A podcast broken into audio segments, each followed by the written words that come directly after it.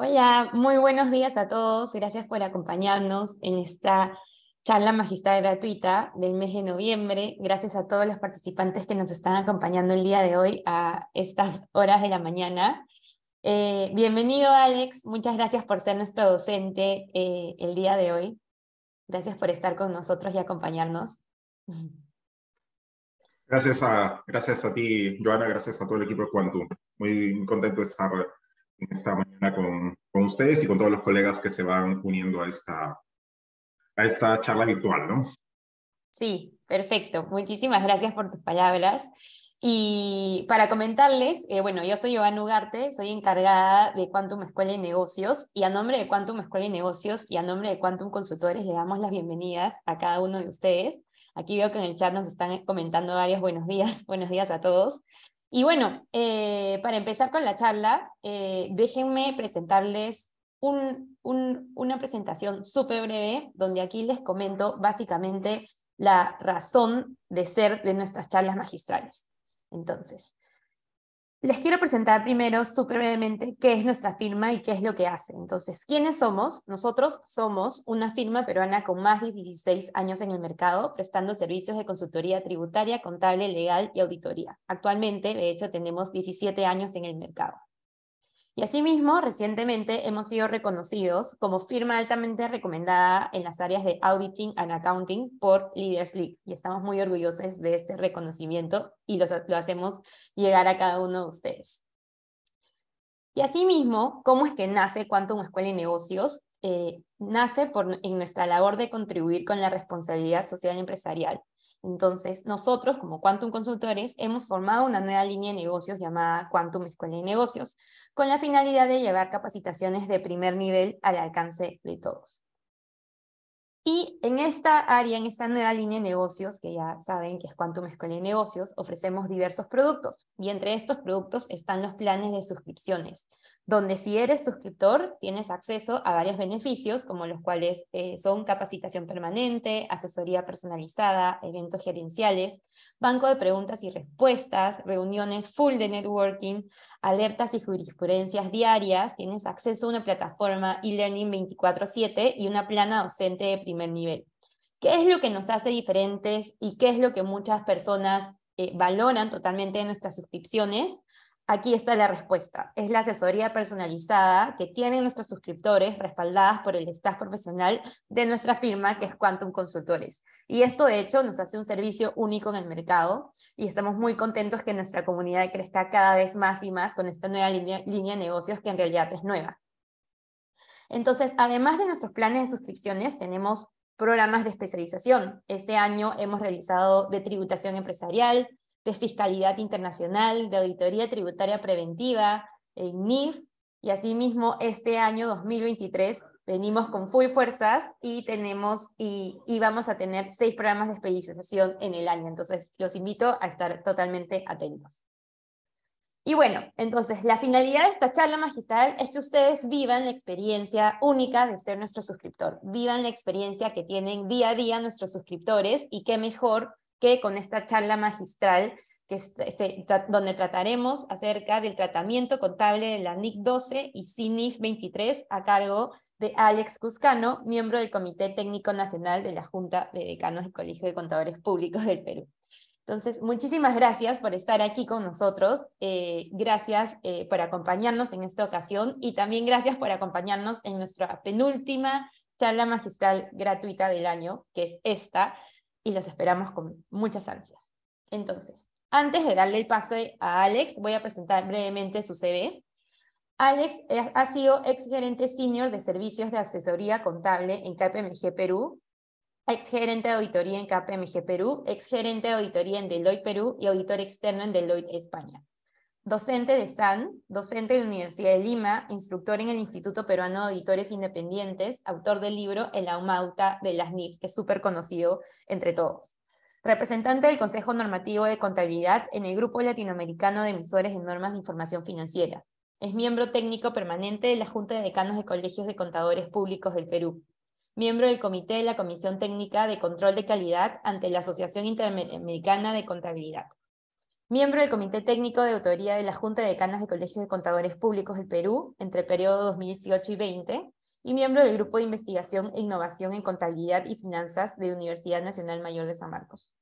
Conferencista en convenciones de contabilidad y auditoría nacionales e internacionales. Expositor en el Colegio de Contadores Públicos de Lima, Cusco, Tacna, La Libertad, Ancash, Huánuco, y muchos departamentos más que tenemos en el Perú. Entonces, bienvenido Alex, eh, te dejo aquí con toda nuestra comunidad que nos está acompañando en estos momentos. Actualmente somos más de 100 personas, muchísimas gracias por esta acogida y listo Alex, te dejo eh, a cargo de toda la presentación. Muchísimas gracias. Gracias, Joana, por, el pase y por la excelente presentación de esta nueva alternativa para todos los colegas en todo lo que se refiere a capacitación, entrenamiento ejecutivo, ¿no? Quantum Escuela de Negocios.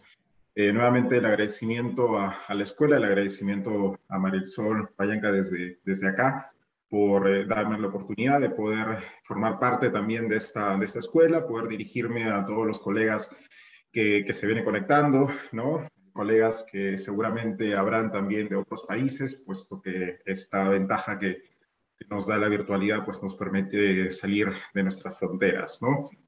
Eh, bien, hoy vamos a conversar durante esta mañana eh, sobre un tema que es muy transversal para todas las empresas, es decir, la aplicación de la NIC 12, que nos habla sobre impuesto a las ganancias, y también la CINIS 23, que habla sobre ciertos tratamientos en los cuales no hay seguridad eh, respecto a, a, su aplicación, ¿no? los tratamientos tributarios inciertos que aborda la CINIS 23. Eh, sí ha sido un reto para, para, mí poder preparar este, este curso para que en una hora y media o ya un poco menos de hora y media podamos cumplir los objetivos que son básicamente entender la lógica que está detrás de los impuestos diferidos principalmente y también la lógica que está detrás del tratamiento contable de los tratamientos tributarios inciertos. Voy a compartir la presentación. Me confirman, por favor, que pueden observarla adecuadamente y que también se me escucha bien. Si no fuera mucha molestia. Sí, Alex, sí te escuchamos perfecto, y la vemos perfecto. Muy bien, gracias. Bueno, ahí también les comparto información acerca de las, las, ventajas y los beneficios que tendrían si es que fueran suscriptores de lo que es Quantum Escuela de Negocios, ¿no? Así que aprovechen eh, todas estas alternativas que, que les ofrecen, ¿no? Bien, los objetivos que tenemos para esta mañana es, por un lado, analizar el alcance de la NIC 12. Vamos a revisar estados financieros y notas de una entidad real. Eh, eh, hemos tomado a la empresa Alicor, que todos conocemos, ¿no? Son estados financieros que son de acceso público, los podemos descargar de la página de la SMB, ¿no? También vamos a conocer los registros que se realizan tanto por el impuesto a la renta corriente como el impuesto a la renta diferido. Aquí vamos a abordar toda la casuística que podría tener cada una de las empresas, ¿no? Con relación a todo lo que tenga que ver con registros contables de impuesto a la renta corriente y diferido.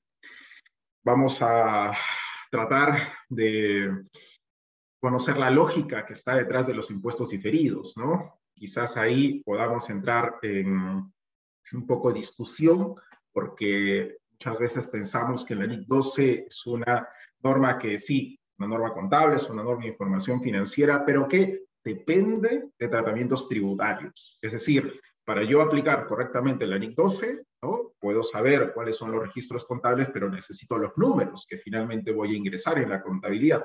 Y esos números son determinados únicamente por alguien que conozca las normas tributarias, ¿no? Entonces tengo que ir de la mano con el especialista tributario o en muchos de los casos pues nos toca ponernos el gorro contable y también nos, nos toca ponernos el gorro tributario para poder abordar ambas obligaciones, ¿no? Vamos a desarrollar algunas aplicaciones prácticas. Eh, si bien vamos a utilizar un poco de Excel para la parte de la CINIS 23, he tratado de migrar las hojas de cálculo que normalmente utilizo para abordar la NIC 12 en una presentación. Espero que cumpla a lo más didáctico posible, ¿no? Entiendo también que ustedes van a tener acceso a esta presentación, ¿no? De hecho, me gustaría que, que, lo tengan, porque hay bastante eh, bastantes gráficos que, tratan de ilustrar la aplicación de estas, de estas dos normas, ¿no? Y finalmente vamos a conocer la lógica también que está detrás de los tratamientos tributarios inciertos según la, la CINIF 23, ¿no? Esto es una interpretación que eh, entró en vigencia el año 2019 y que apareció para aclararnos un poco el tema respecto a dudas que pueda tener la entidad sobre distintos tratamientos tributarios. ¿no? Pues bien, entonces empecemos con la, con la NIC 12. Eh, al final, o un poco antes de terminar la presentación, eh, mejor dicho, un poco antes de, que sean las diez y media, vamos a dar un espacio de tiempo para que ustedes puedan también hacer sus comentarios o también si tuvieran algunas, algunas preguntas.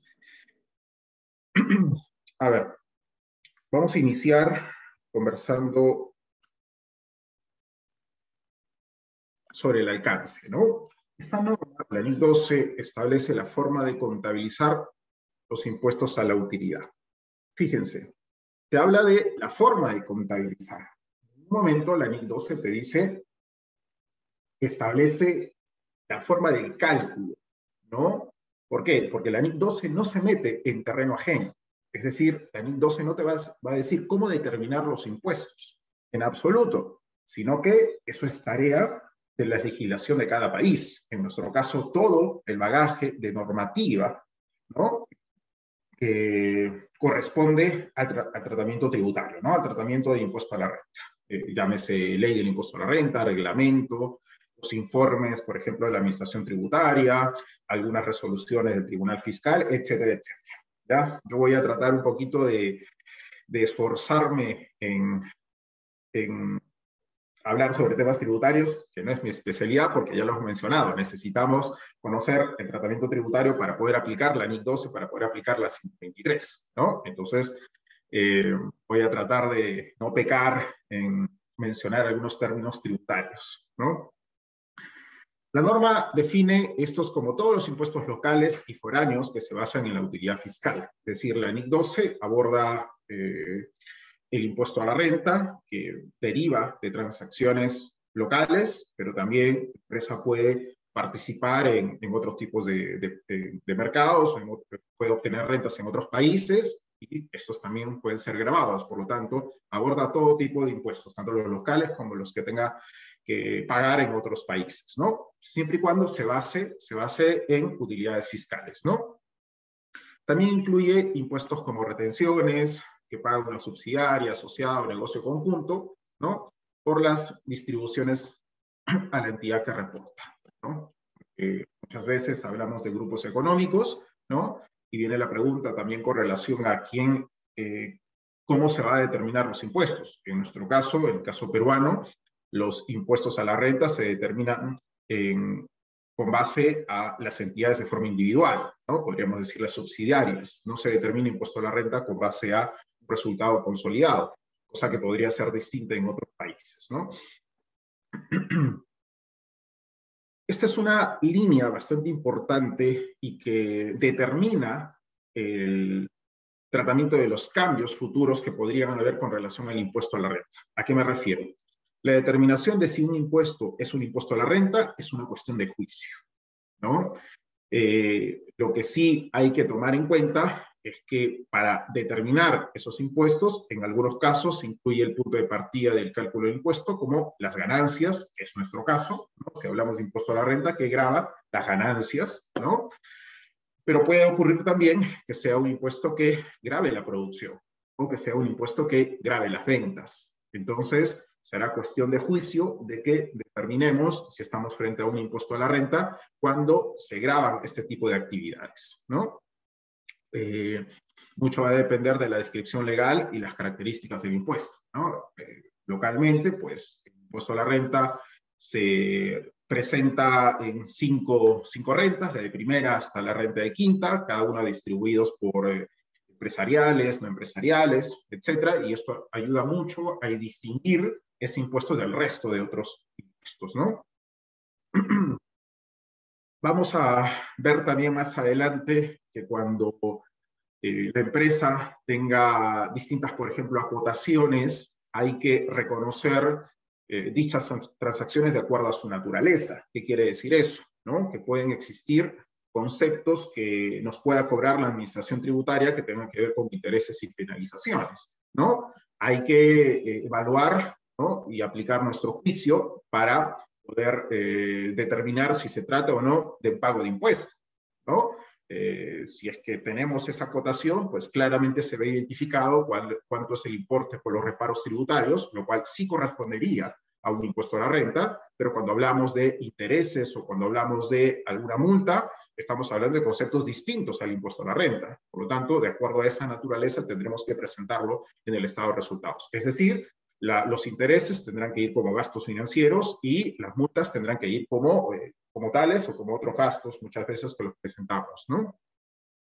Pueden existir algunos impuestos híbridos, ¿no? Algunos impuestos en donde eh, se determine, por un lado, por sobre la base de las ganancias y por otro lado sobre la, la, base de la producción o incluso por otro lado sobre la base de las ventas, ¿no? Entonces aquí hay que identificar claramente cuál sería ¿no? Eh, el impuesto sobre la ganancia, que es lo que finalmente aborda la NIC 12, ¿no? Nuevamente, aplicar nuestro juicio, ¿no? Y también pueden existir créditos fiscales, ¿no? Eh, pero crédito fiscal es un concepto genérico. Eh, muchas veces utilizamos el concepto de crédito fiscal y lo asociamos únicamente con el IGB, ¿no? Porque utilizamos bastante esa terminología. Pero cuando hablamos de crédito fiscal, también podemos estar hablando de créditos contra el impuesto a la renta, ¿no? Entonces, eh, no, no nos encasillemos que dentro del mundo contable los créditos fiscales también abordan los créditos eh, relacionados a cualquier impuesto, ¿no? Más allá incluso de, de, solo el impuesto general a las ventas, ¿no? Bien, es un poquito de teoría necesaria, siempre eh, la teoría precisa para que nos pueda ayudar a enrumbarnos en el desarrollo de los temas, ¿no? Fíjense, vamos a ir viendo el alcance de la aplicación de la NIC 12 eh, revisando estados financieros reales, como les había comentado al inicio. Hemos aquí descargado los estados financieros de COR, eh, los estados financieros separados, porque ya lo habíamos mencionado, o el tratamiento tributario en el caso peruano, ¿no? De grupos empresariales toma como base las empresas a nivel individual, ¿no? En este caso, la subsidiaria, ¿no? De, de, un, de un grupo. y observamos que, ahora sí, y tenemos aquí la parte del activo. Tenemos la parte del activo corriente y vemos una línea que se denomina activo por impuesto a las ganancias, ¿ya? que eh, se aborda en la nota 20B. ¿no? Ahí se explica un poco, eh, se explica a detalle de qué estamos hablando. En el año 2019 el saldo ha sido de cero, y en el año 2018 el saldo ha sido 347 mil, ¿no? Activo. Entonces, nosotros como preparadores de la información financiera tenemos que estar en las condiciones de poder explicar, ¿no? ¿A qué, qué, se refiere con este saldo? ¿no? El usuario puede decir, oye, pero si hablamos de impuesto a la renta, eh, siempre estamos hablando de impuesto a la renta por pagar. En este caso, ¿por qué lo tenemos como activo? Entonces, la explicación es que el total de pagos a cuenta que hemos hecho en el año excede la provisión por impuesto a la renta corriente del año. Por eso es que tenemos un crédito, por eso es que tenemos este saldo a favor, que lo podemos utilizar de, eh, de acuerdo a lo que establece la norma tributaria, ¿no? Lo podemos compensar con impuesto a la renta del próximo año o lo podemos compensar incluso con pagos a cuenta del siguiente año, ¿no? Nuevamente, estoy tratando eh, de utilizar algunos términos tributarios, puedo pecar en y no mencionar los correctos, por eso me estoy cuidando en hacerlos. ¿Ya? Esa es la explicación, ¿no? ¿Por qué tenemos saldo por impuesto a las ganancias activo? Es porque los pagos a cuentas que hemos hecho durante el año pues, han excedido la provisión por impuesto a la renta corriente del año, ¿no?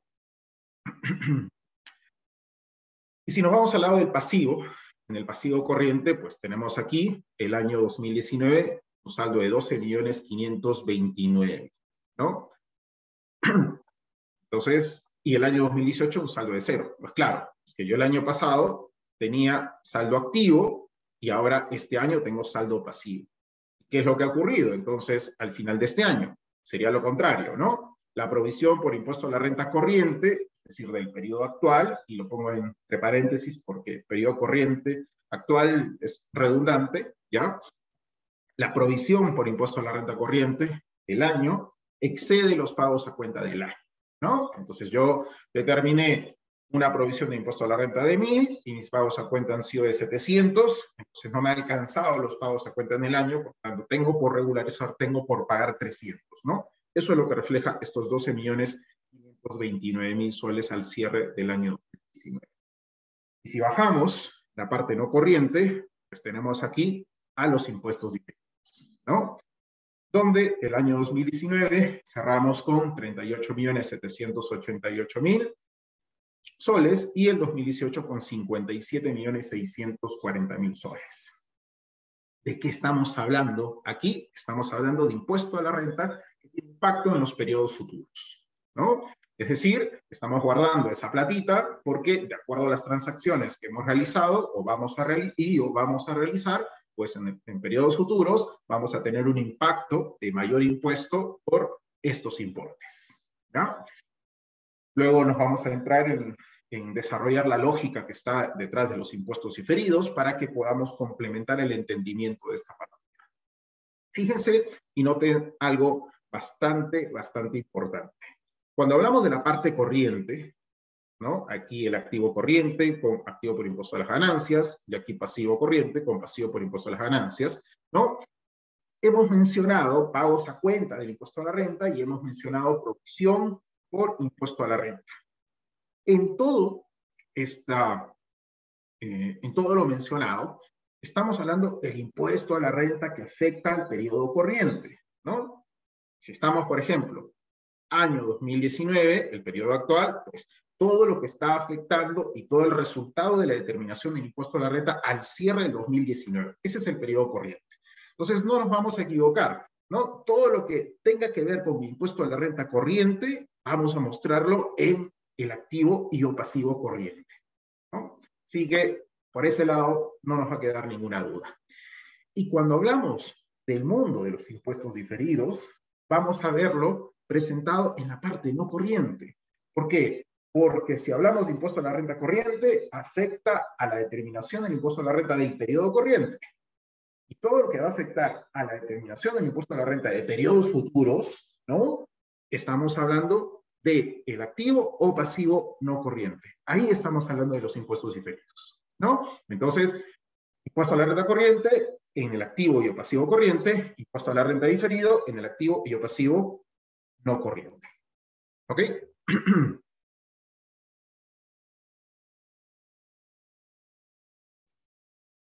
si nos vamos al estado de resultados, ¿no? En el estado donde mostramos los ingresos y gastos que ya han ocurrido, ingresos y gastos reales, y lo enfatizo porque más adelante vamos a hablar de los ingresos y gastos potenciales, ¿no? Que es una terminología que si bien no está recogida en las normas internacionales, es necesaria conocerla para poder dominar el mundo de los otros resultados integrales, ¿no? de los famosos OIS. Tenemos aquí el estado de resultados y antes de llegar al resultado neto, es decir, antes de llegar a la utilidad, pues tenemos el gasto por impuesto a las ganancias, ¿no? donde también se explica en la nota 20A y en la nota 20D. Luego también vamos a ir por, ese, por esa información. El 2019 tiene 105.666.000 soles de gasto por impuesto, a las ganancias y el 2018 de 126.660.000 soles. ¿Qué es lo que mostramos en esta línea? Mostramos el gasto por impuesto a la renta del año, pero es el efecto neto, el efecto neto del impuesto a la renta corriente y del impuesto a la renta diferido que tenga impacto en resultados. Cuando hablamos de impuesto a la renta corriente, pues siempre va a tener un impacto en resultados, porque cuando tú determinas el impuesto a la renta del año, tomas en cuenta los ingresos y gastos que ha registrado en el año. ¿Ok? Por eso es que siempre va a tener un, impacto en resultados. Pero cuando hablamos de impuesto a la renta diferido, y lo vamos a ver allí en los registros, puede haber impuesto a la renta diferido que afecta a los resultados del periodo, pero también puede haber impuesto a la renta diferido que afecte a patrimonio. Es decir, un impuesto a la renta diferido que afecte a ingresos y gastos que ya se han contabilizado o pueden afectar a ingresos y gastos que pueden contabilizarse. Los ingresos y gastos potenciales. ¿Ok? Entonces, hay, insisto, un impuesto a la renta diferido que afecta a los resultados y hay un impuesto a la renta diferido que afecta a las partidas patrimoniales que vienen a ser los otros resultados integrales, entre paréntesis, ingresos y gastos potenciales. ¿Ok?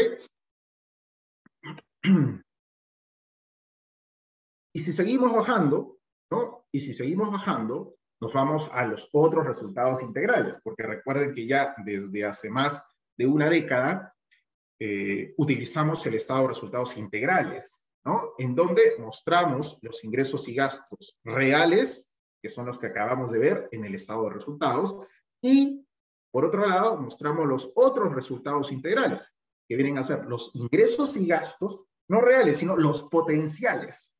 Alex, aquí ya, ya me confundiste. Bueno, esto no es un tema eh, de la NIC 12, sino aquí ya estamos hablando de un tema transversal también, que es la NIC 1, que nos habla sobre el estado de resultados integrales, donde uno de los componentes son los otros resultados integrales, ¿no?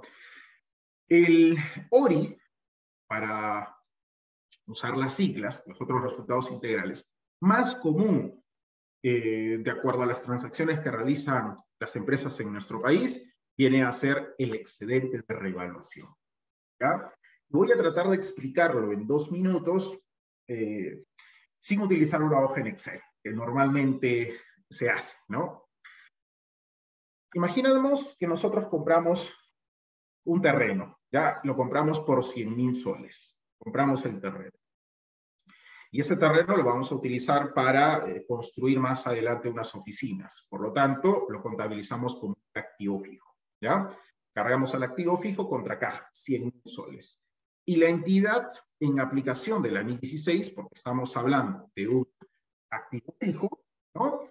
lleva a valores razonables ese terreno, es decir, aplica el modelo de revaluación. ¿Ok? Entonces aplica la NIF 13, determina el valor razonable, ¿no? hace una estimación y obtiene que el valor razonable es de 140 mil soles. ¿Ok? 140 mil soles. Ok. Entonces, registramos el excedente de revaluación. De 100 pasó a 140. Por lo tanto, esos 40 mil los tengo que registrar cargando al activo y abonando al excedente de revaluación, los 40 mil. Y ese es el asiento contable que siempre hacemos, en automático. Ah, si tienes una revaluación y el valor excedido, el valor, el valor razonable excedido el valor en libros, entonces tenemos que aumentar el valor en libros del activo contra un excedente de revaluación. Perfecto. Ok. Pero ¿cuál es la lógica que está detrás de ese registro contable? Y aquí viene. Oye, eh, ¿cuánto te daría el mercado si sacaras a vender ese terreno? Ah, mira, eh, como he determinado su valor razonable en 140, el mercado me daría 140. ¿Por qué? Porque el valor razonable refleja el dinero que tú obtendrías si sacaras a vender el activo. Entonces, el mercado, ¿cuánto me daría si saco a vender el terreno? 140 mil. Perfecto. ¿Cuánto te costó? 100 entonces, eh, ¿cuánto ganarías si vendieras el terreno entonces? A ver, les pregunto y voy observando los chats por acá. Si yo vendiera el terreno a 140, que es el valor razonable, ¿no? Y el valor razonable refleja el importe que tú obtendrías si sacaras a vender el activo, menos lo que te costó, que fueron los 100, ¿cuánto sería la ganancia? Entonces, a ver, ¿qué nos dicen? Muy bien, gracias Esmeralda. Desde Esmeralda, gracias Patricia, María, María también. Gracias, Pablo. Gracias, Lina. Gracias los que estamos ahí atentos, ¿no? Entonces serían 40 mil. Esos 40 mil reflejan la ganancia que tú tendrías si sacaras a vender ese terreno. Esos 40 mil están en, esa, en ese excedente de revaluación. Entonces, vienen a ser ganancias potenciales. Es decir, si yo vendiera el terreno, tuviera esa ganancia esa ganancia. Eso es lo que reflejan los otros resultados integrales. Vienen a ser ingresos y gastos potenciales. ¿De acuerdo? Pues bien, entonces, gracias Raúl, gracias Juan Carlos también, gracias a todos los que eh, se han dado su, su, tiempito para poder respondernos acá en el chat. Bueno, ya somos más de 300 eh, aquí en la sala, así que con bastante presión, con bastante presión, pero, pero bastante motivado también. Entonces, si nos vamos a la parte de los otros resultados integrales, pues también vamos a tener un efecto, un efecto impositivo, también vamos a tener una línea de impuesto a la renta. ¿Por qué? En el mismo ejemplito que estábamos viendo, ¿ok? En el mismo ejemplito que estábamos viendo. ¿Cuánto era mi ganancia potencial? Habíamos dicho que mi ganancia potencial era 40 mil soles, ¿verdad? Era 40 mil soles. Ok. Oye, pero entonces si tú vendieras el terreno, eh, tuvieras una ganancia potencial de 40 mil, oye, pero también tendrías que pagar el impuesto a la renta, por supuesto. No solamente tengo ganancia por la venta, sino también tengo que registrar el gasto por impuesto a la renta. Ah, entonces, oye, si tú ganarías 40 mil, aplicándole la tasa del 29.5%, tendríamos un gasto por impuesto a la renta de 12.800. Correcto. Entonces, así como has registrado la ganancia, también tienes que registrar el gasto por impuesto a la renta. Y como ese gasto por impuesto a la renta, registrarás cuando vendas el activo, cuando se dé el caso de vender el activo, por lo tanto, también tienes que hacer un gasto por impuesto a la renta potencial. Cargaré al excedente de revaluación y abonaré al pasivo por impuesto a la renta diferido, los 11.800. De tal manera que al final, ¿cuánto voy a tener de ganancia neta potencial? De 28.200. 40.000 como ganancia potencial y 11.800 como gasto por impuesto a la renta potencial. Lo que me dan una ganancia neta potencial de 28.200. Esos 28.200 son los que mostramos aquí en los otros resultados integrales. Tanto la ganancia potencial como el gasto por impuesto a la renta potencial. De tal manera que el usuario tiene esa información prospectiva. Oye, ¿qué pasaría si vendiéramos hoy en día el terreno? ¿Cuánto sería nuestra ganancia neta de impuestos? 28.200. Ok, entonces, ¿qué esperamos? Vamos a vender el terreno. Las normas hoy en día ya no, no solo se preocupan por reflejar la información financiera de las transacciones que han ocurrido, sino que también toma en cuenta lo que puede ocurrir en el futuro, ¿no? Y más ahora cuando hablamos también de normas internacionales de sostenibilidad, la, información financiera tiene que ser más predictiva, tiene que ser más prospectiva, nos tiene que ayudar a tomar decisiones hacia adelante, ¿no? Muy bien. Y vamos ahora a ampliar eh, es, cada una de las cifras que hemos visto en los estados financieros según las notas explicativas. ¿Ya? Según las notas explicativas. En el estado de situación financiera habíamos mostrado en la parte del activo, perdón, en la parte acá, En el estado de situación financiera habíamos mostrado en la parte del pasivo, ¿no? Esta línea que tenía como saldo en el 2019 de 12.520. Ok, el usuario también quiere saber cómo se ha determinado esos 12.529.000. Entonces, nos vamos a la nota, la nota 20B, y ahí se explica, ¿no? El 31 de diciembre de 2019, la compañía presenta un saldo por pagar por impuesto a las ganancias de 12.529.000, ¿no? ¿Qué se encuentran netos del impuesto calculado para estos ejercicios? Como hemos dicho, lo que mostramos en la parte corriente es una diferencia entre la provisión del impuesto a la renta corriente menos los pagos a cuenta que hemos hecho en el ejercicio. ¿De acuerdo? En la parte del activo, veíamos que al cierre del 2018 había un saldo de 347 mil. Pues bien, en esa misma nota explicamos ¿no? que al cierre del 2018 hay un saldo a favor de impuesto a las ganancias por 347 mil, que también se encuentran netos de la provisión por impuesto a la renta del año. ¿no? Recuerden que todo lo que tenemos en la parte corriente se refiere al impuesto a la renta del periodo corriente, ¿no? donde tomamos en cuenta, por un lado, las... Un segundo. pasado por acá. A ver.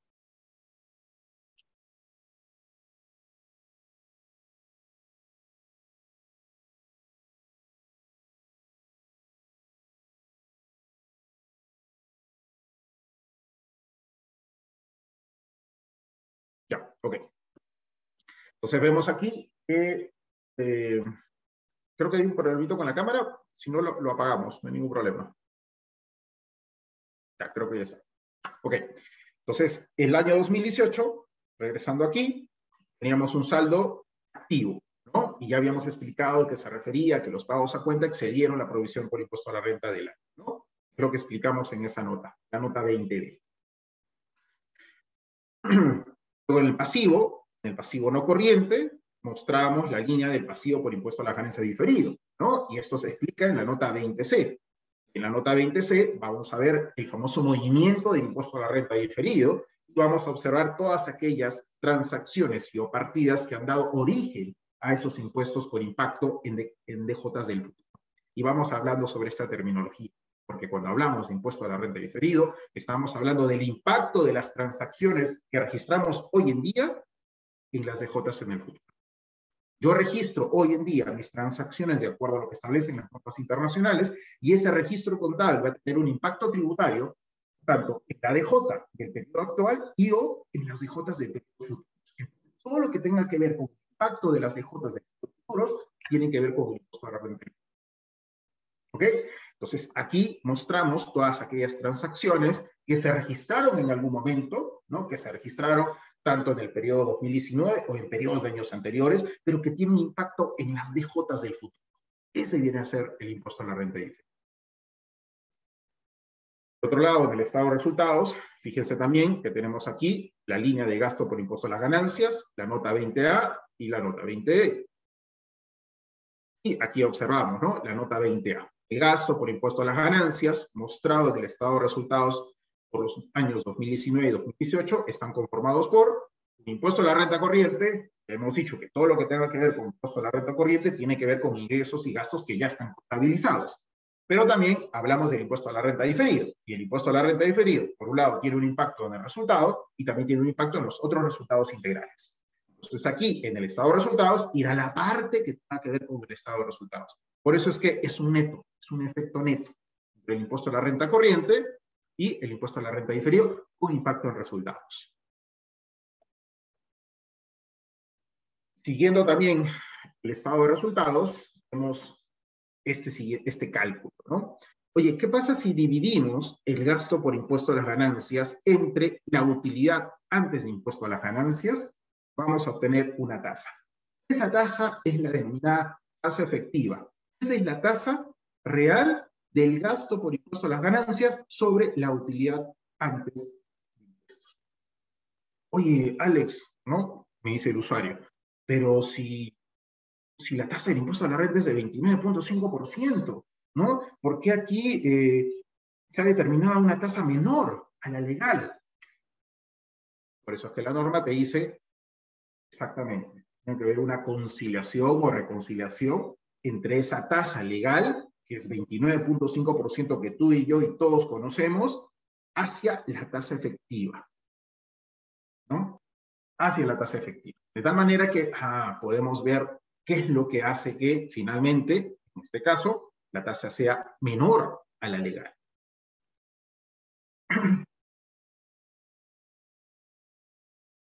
Entonces, hasta aquí, amigos, nosotros como preparadores de la información financiera tenemos que estar en la capacidad de poder explicar de manera clara a los usuarios, ¿no? Todo lo que mostramos en los estados financieros con sus respectivas notas explicativas. Ese es el alcance de la NIC 12, tanto el impuesto a la renta corriente como el impuesto a la renta diferente. ¿Sí? Pasamos entonces a ir repasando todos los registros contables que podemos hacer en relación al impuesto a la renta corriente y luego vamos a ver en relación al impuesto a la renta diferida. Y nos vamos a parar en el periodo actual, periodo, periodo 2022. ¿ya? El primer registro contable, y, y, esto les va a servir a ustedes como checklist, ¿ya? Al final del año, cuando están cerrando sus estados financieros, van a decir, ok, ¿cuáles son los registros que tengo que tener en la contabilidad con relación al impuesto a la renta corriente o que podría tener con relación al impuesto a la renta corriente? son los que vamos a ver a continuación. Primero, tenemos los pagos a cuenta efectuados en el año, ¿no? Y estos registros los vamos a hacer durante el año, enero, febrero, marzo, hasta diciembre, de ser el caso, ¿no? Y para eso vamos a tomar como base las declaraciones mensuales, ¿no? Imaginemos que en suma los pagos a cuenta que hemos hecho durante el ejercicio es de 120 mil. Y los vamos a registrar, ¿no? 40 contra la 10 he tratado de agregar a todos los registros contables las cuentitas, porque también a veces nos, nos interesa ubicarlos, ¿no? Entonces, este es el primer registro. ¿ya? Y lo voy haciendo durante todo el año. El siguiente registro es la provisión del impuesto a la renta, ¿no? La provisión del año. Y este registro también lo tengo que hacer durante todo el año. Muchas veces ocurre, ¿no? Y no solamente con el impuesto a la renta, sino con otros registros, que luego recién en diciembre. No, pero Alex, ¿cómo voy a saber cuánto es el impuesto a la renta si no tengo la, la utilidad, ¿no? Hasta, hasta diciembre, porque no la tienes. Desde enero del 2022 tú ya cuentas con un presupuesto, tú ya cuentas con una proyección. Empresa que no tenga ello, pues difícil que, que se mantenga, ¿no? Porque siempre tenemos que mirar hacia el futuro. Entonces, con esa base que tengas, con esa proyección, con ese presupuesto, tú ya tienes que hacer una estimación. ¿Ok? José me dice si los pagos a cuenta podría utilizar la 16. Podrías utilizar la 16, amigo José. Recuerden que los códigos de cuenta eh, no superan a los elementos de los estados financieros. Mientras entendamos de que esos 120 mil es un pago a cuenta contra el impuesto a la renta y todo lo no hay ningún problema. ¿Ok? No hay ningún problema. ¿Ok? Entonces, eh, si yo ya tengo esa base en enero, puedo hacer mi estimación de cuánto sería el impuesto a la renta corriente del año. Y voy dotando, no sé, imaginemos, ah, mi provisión es de 340 mil. Es la estimación, ¿ok? Entonces irás registrando un doceavo de ese impuesto cada mes. Un doceavo cada mes, un doceavo cada mes. De tal manera que vas a tener un gasto por impuesto a la renta todos los meses. Ahora, en diciembre ya tienes tú la información ya, ya casi cerrada. Entonces ahí nivelarás, te faltará provisión o a lo mejor tendrás que ir eh, liberando o extornando provisión. Pero eso es lo que debería hacerse. Cargas al 88 contra la 40, ¿no? Provisión por impuesto a la renta del año, los 340 mil. Y vamos a hacerle seguimiento a estos importes porque luego vamos a hacer un resumen también de ellos. Tercer registro. ¿ya? Este es el 3.1. ¿Por qué? Porque hay dos escenarios. Y esto tiene que ver con la provisión de impuesto a la renta que registramos el año pasado. Nuevamente, nos estamos situando en el año 2022. El año 2021, en enero, ya para cerrar los estados financieros del 2021, yo tenía que registrar el impuesto a la renta corriente. Ya, aquí aplicamos 1010 porque recuerden que no necesariamente el 31 de diciembre del 2021 se cierra la ventana para poder ingresar a asientos contables, sino se abre un poquito la ventana hasta la fecha en la que ya autorizas la emisión de los estados financieros por parte de la gerencia, ¿no? Entonces, en enero de 2022 tenías que cerrar los estados financieros del año 2021, hiciste tu máximo esfuerzo, estimaste el impuesto a la renta y registraste 260 mil, 88 contra la 40. ¿De acuerdo? Con eso cerramos estados financieros, todos felices y contentos. Después de unos meses, en marzo del 2022, de acuerdo a los cronogramas que existen para, para presentar la DJ, ¿no? Entonces tú presentas tu PDT anual y finalmente terminas declarando 290 mil soles. Oye, ¿qué pasó aquí? Nosotros registramos 260 cuando al final lo que hemos declarado ha sido 290. Eh, ¿Qué ha pasado? ¿Es un error? No, por eso decía yo desde el inicio que es importante que nosotros tengamos en cuenta que todo lo relacionado al impuesto a la renta tiene que ver con estimación, tiene que ver con juicio. Estamos frente a un cambio de estimación contable.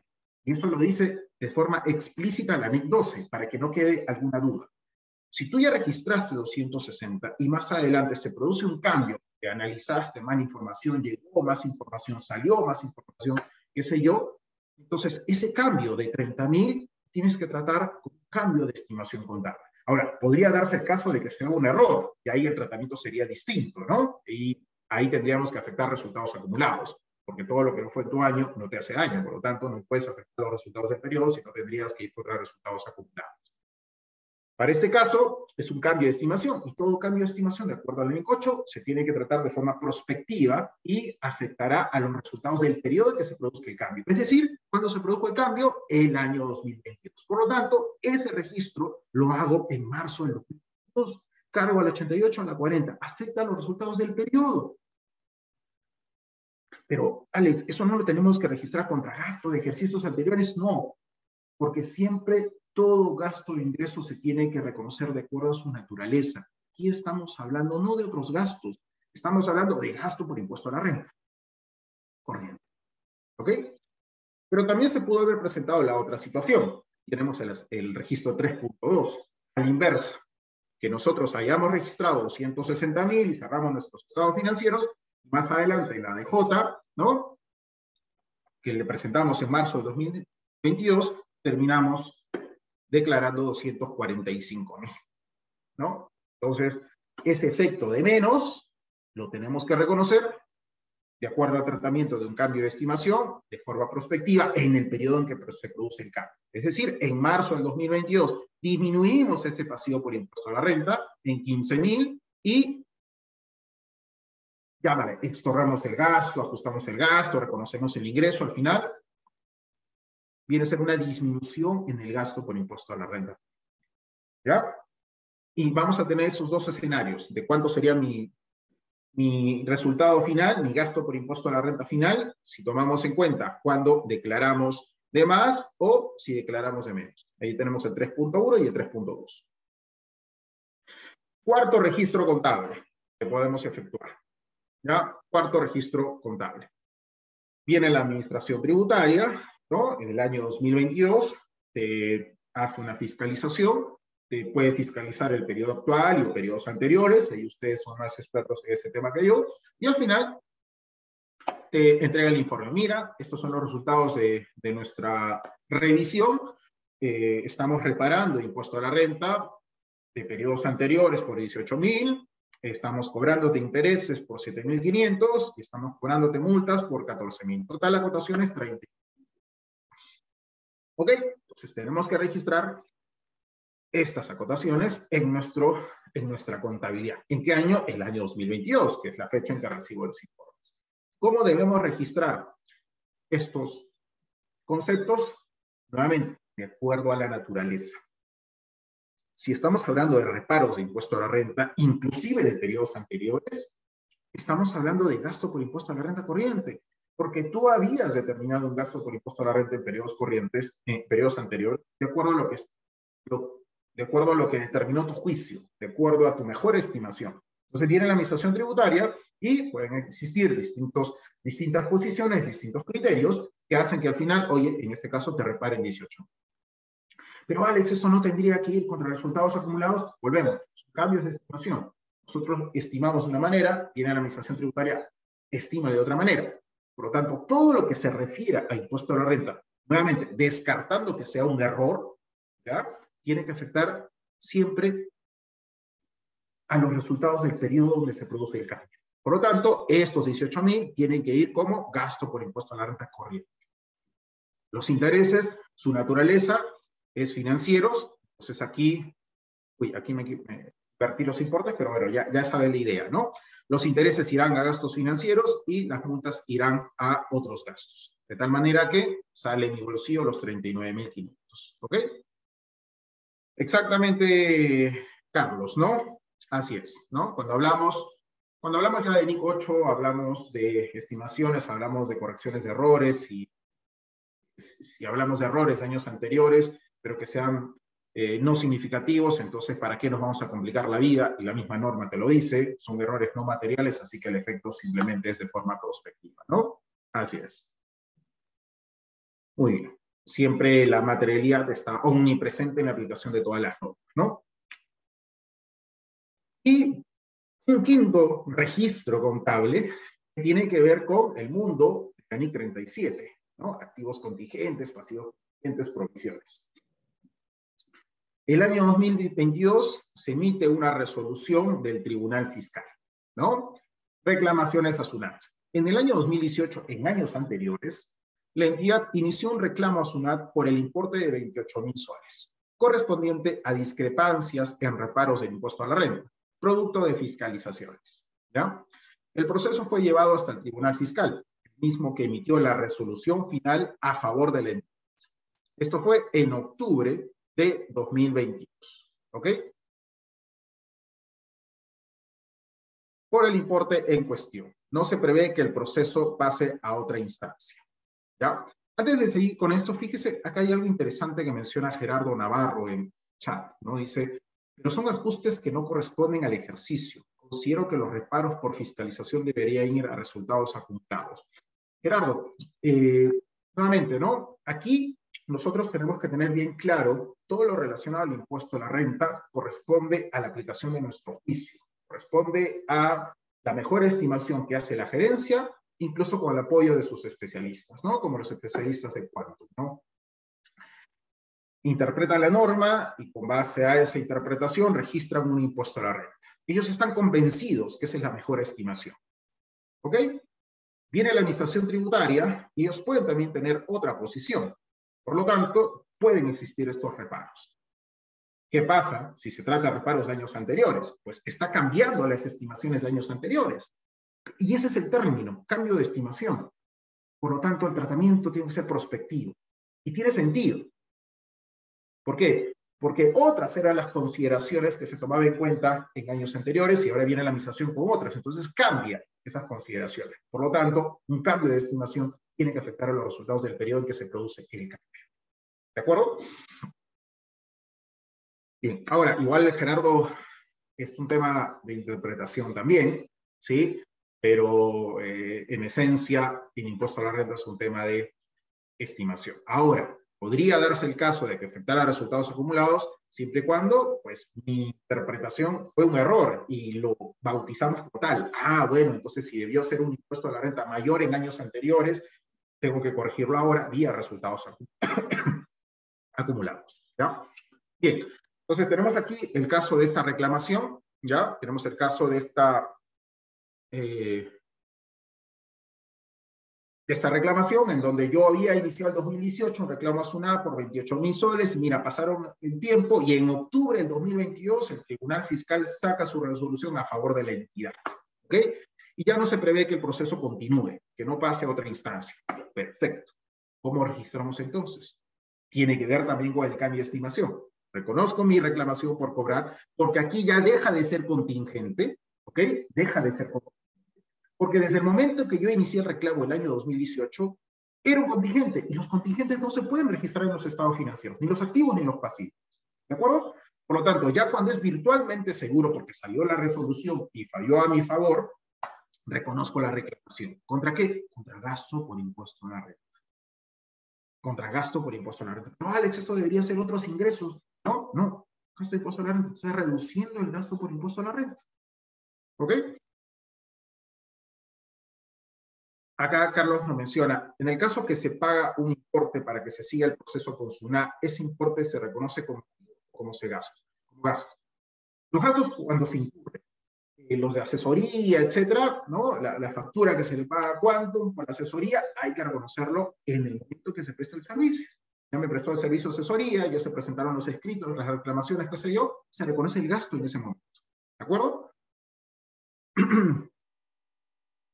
No, se reconoce el gasto de acuerdo al principio del devengajo, ¿no? Cuando ya me presta el servicio, yo reconozco el gasto.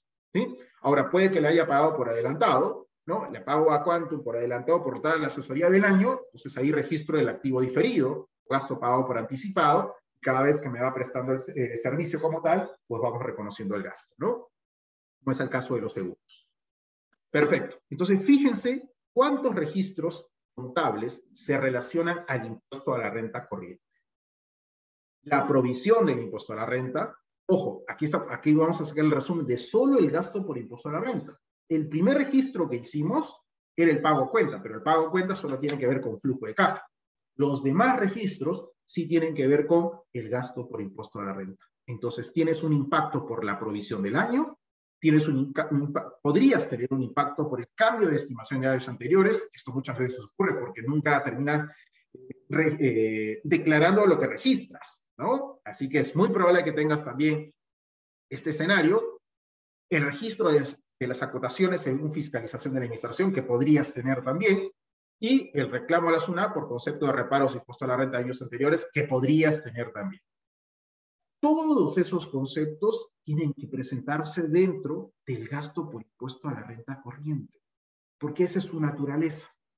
En el escenario 1, cuando habíamos declarado de, de, menos, pues esos 30 mil aumentan, y en el escenario 2, cuando habíamos declarado finalmente menos, eso disminuye, ¿no? Y tenemos estos resultados. Luego ya ustedes también hacen la referencia porque tengo aquí colocado las referencias para cada uno. Esos son todos los registros por impuesto a la renta corriente que podría tener una entidad. Entonces hay que hacer un checklist. Hoy estamos registrando o no adecuadamente todos los impactos que tengan que ver con el impuesto a la renta corriente. Vamos ahora a ver los registros contables del impuesto a la renta diferida. Nuevamente, vamos a posicionar en el año 2022. Pero antes de eso, quiero que observen aquí el estado de resultados integrales. ¿No? Tenemos aquí estado de resultados y tenemos aquí los otros resultados integrales. ¿De acuerdo? En el estado de resultados mostramos ingresos y gastos reales y en los otros resultados integrales mostramos ingresos y gastos potenciales. ¿Ok? Es decir, que la transacción podría ocurrir y me va a generar un ingreso y gasto. Podría. ¿No? Por lo tanto, aquí mostramos los ingresos y gastos potenciales, los otros resultados integrales. Por un lado, vamos a registrar el impuesto a la renta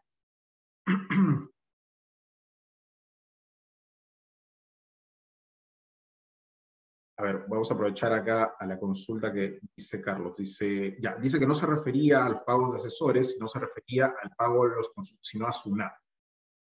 vamos a hacerlo rapidito. Vamos a romper el protocolo, pero eh, vamos a ver. SUNAT me plantea una multa de 100 mil por un error en la determinación del impuesto, pero para seguir el proceso pago a SUNAT los 100 mil. Entro en proceso de reclamo con SUNAT, que al final puede que sea a favor de SUNAT. Mil. Si es a favor mío, SUNA me devuelve los 100 mil más los intereses. Si es a favor de SUNA, no me devuelve nada. ¿Ese pago de 100 mil es activo o es gasto por el momento uno? Cuando... Es que cuando tú pagas a SUNAT, es, una obligación que tú tienes en ese momento. Tú pagas simplemente pasivo contra caja, no hay nada más. Y no tienes que reconocer un activo por ese reclamo, porque estamos hablando, es un contingente. Y tú no puedes reconocer una cuenta por cobrar contra ingreso hasta que sea virtualmente seguro, como el caso que vimos hace un momento, hasta que me emitan la resolución de la última instancia en la que pueda yo acudir, recién en ese momento yo reconocería ese activo, que sería una reclamación por cobrar contra ingreso. ¿De acuerdo? Bien, entonces tenemos aquí los registros por impuesto a la renta diferido. Y ya habíamos mencionado que el impuesto a la renta diferido tiene impacto tanto en el estado de resultados, es decir, ingresos y gastos reales, y también la parte de otros resultados internos. Si registramos activo por impuesto a la renta diferido, con efecto en resultados, pues registraremos el activo por impuesto a la renta diferido contra el gasto por impuesto a la renta diferido. Acá podemos separar las subcuentas, el corriente puede ser 88.1 y el diferido puede ser 88.2. ¿Ya? Y en el caso del pasivo, tengo un pasivo por impuesto a la renta diferido que afecta también a resultados, por lo tanto, sería gasto por impuesto a la renta diferido contra la 47 pasivo por impuesto a la renta diferida. Nuevamente, son impuestos diferidos que afectan a los resultados. Por eso estamos viendo aquí el impacto en resultados. ¿Ok?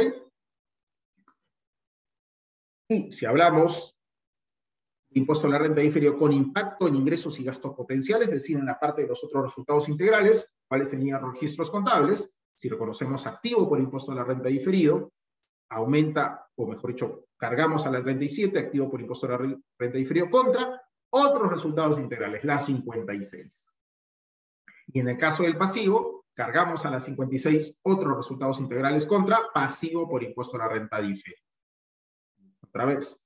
Eh, entonces, no nos olvidemos que tenemos impuesto a la renta diferido, activo pasivo con en resultados, es decir, contra ingresos y gastos reales, y impuesto a la renta activo y pasivo diferido contra ingresos y gastos potenciales, es decir, contra otros resultados integrales. ¿Ya? Si consideramos ahora sí todos los importes, tanto del impuesto a la renta corriente como el impuesto a la renta diferido, fíjense lo siguiente. Nosotros ya habíamos determinado en el escenario 1 y en el escenario 2 de los registros por impuesto a la renta corriente, 360.000 y 315.000 respectivamente. Ahora tenemos dos registros, el activo por impuesto a la renta diferido por 19.000 y el pasivo por impuesto a la renta, diferido de 14.000 que afectan a resultados, 19.000 y 14.000. Entonces, si consideramos esos resultados, tenemos un gasto, ingreso por impuesto a la renta diferido neto de 5.000. Ingreso activo 19, gasto pasivo de 14, un ingreso de 5.000 por impuesto a la renta diferido. Entonces, el gasto por impuesto a la renta corriente del año, 360 mil, más menos el efecto del impuesto a la renta efectivo, que son 5 mil, en este caso negativo, ingreso, porque reconociste es más activo que pasivo tributario de ¿Cuánto me sale el gasto por impuesto a la ganancia del año? 355. Y en el escenario 2 sería 310. Y esto va a afectar aquí a esa línea que dice impuesto a las ganancias del estado de resultados. En el estado de resultados, como habíamos mencionado, incluimos el efecto neto tanto del impuesto a la renta corriente como del impuesto a la renta de resultados. Y en la parte de abajo de los otros resultados integrales irá el efecto del activo y pasivo tributario diferido que afecta a los otros resultados integrales. Que teníamos 9.000 del activo y 4.300 en el pasivo. Lo que nos da un efecto neto de 4.700. Y eso tiene que ir en la línea que dice impuestos relacionados con los otros resultados. ¿No? Igual acá, Estoy poniendo las referencias para que puedan ustedes ubicarlas fácilmente. ¿ya?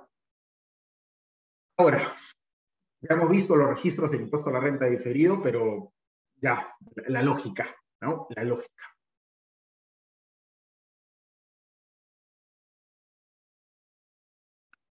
A ver.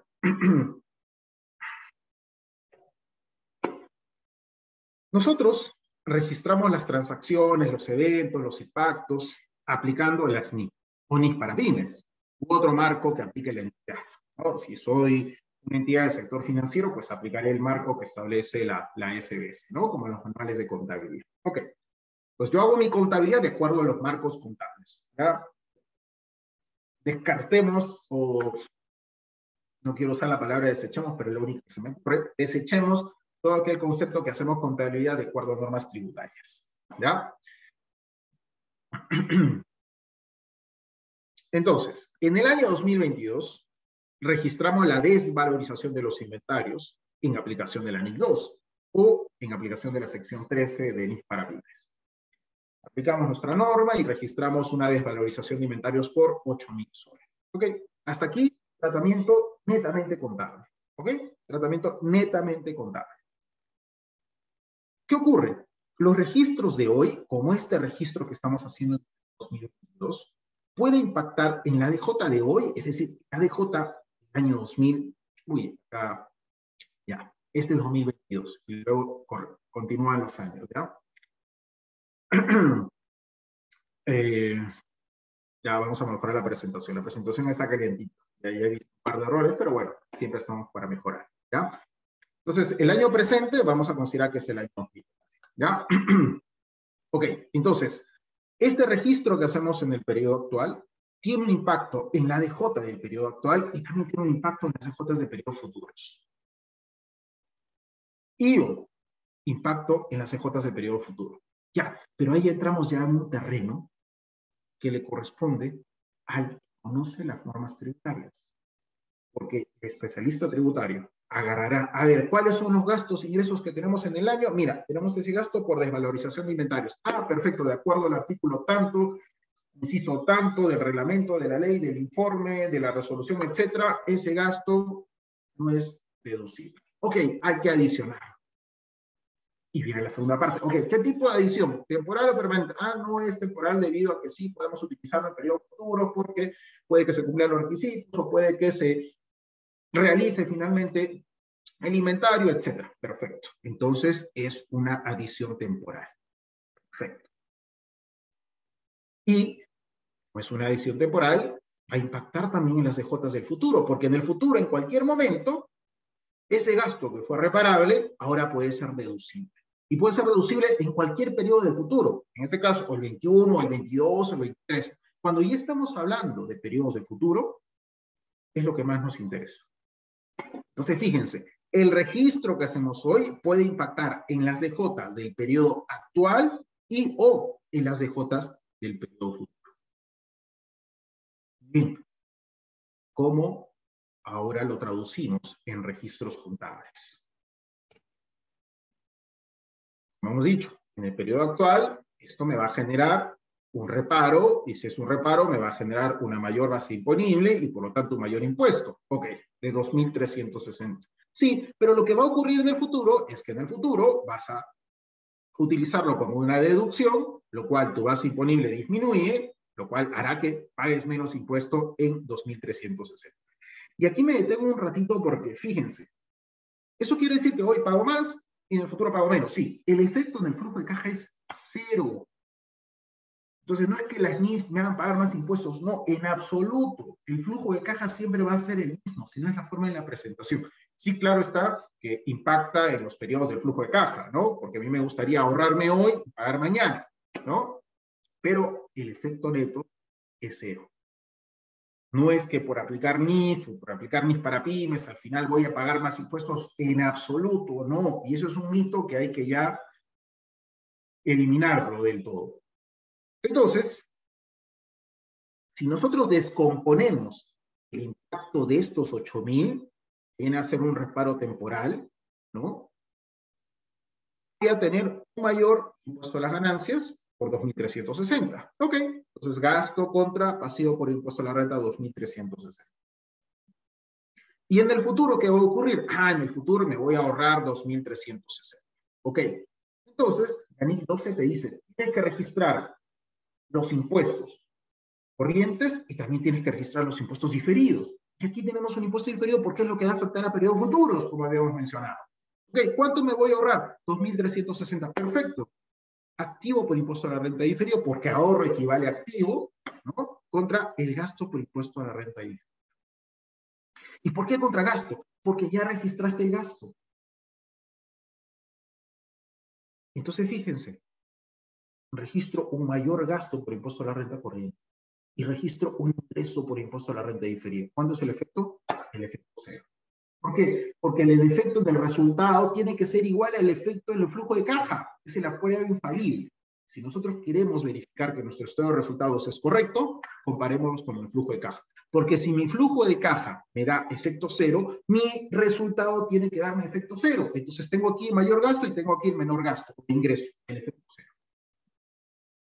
Y les pongo aquí la carita. Porque si en el futuro voy a pagar menos impuestos, eso significa que hoy tengo un ahorro. Por eso la carita feliz. Veamos ahora, ¿qué ocurriría si la empresa no registraría los impactos del impuesto a la renta diferida? Con NIC 12, el efecto hemos visto que el gasto por impuesto a la ganancia es cero. Se compensa, cero.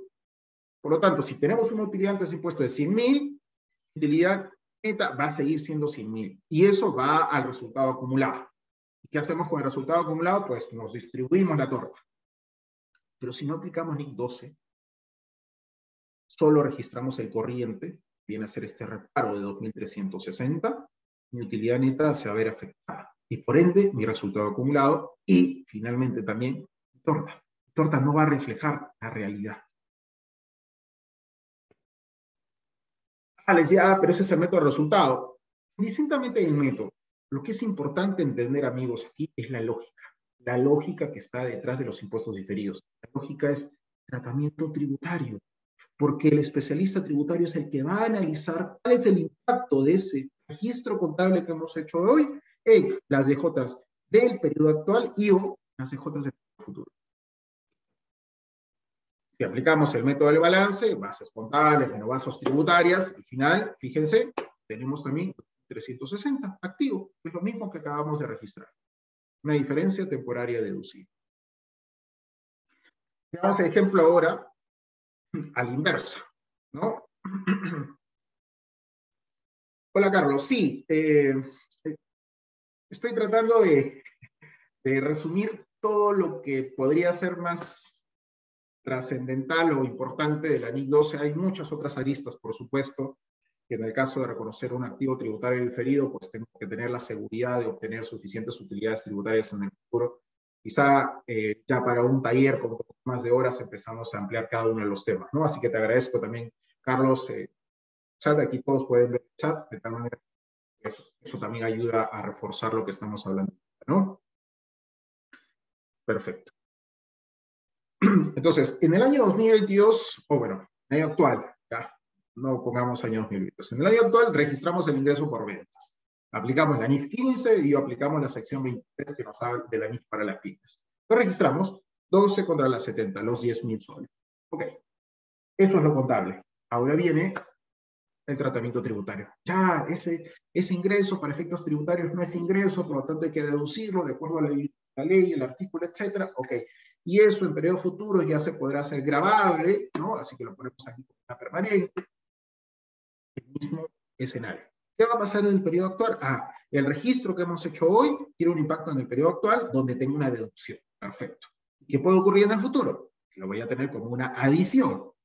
Entonces, este es un análisis 100% tributario. Y nuevamente, el efecto en flujo de caja es cero. Hoy me ahorro 2.950, pero mañana lo tengo que pagar. El efecto es cero. Por lo tanto, en el estado de resultados, los registros tienen que darme también un efecto cero.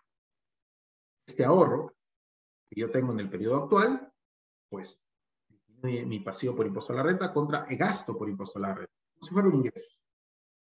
Y en el diferido, ¿qué va a ocurrir? Acá está la carita triste, tener que pagar más impuestos del futuro. Entonces, cargo al gasto por impuesto a la renta diferido contra el pasivo por impuesto a la renta.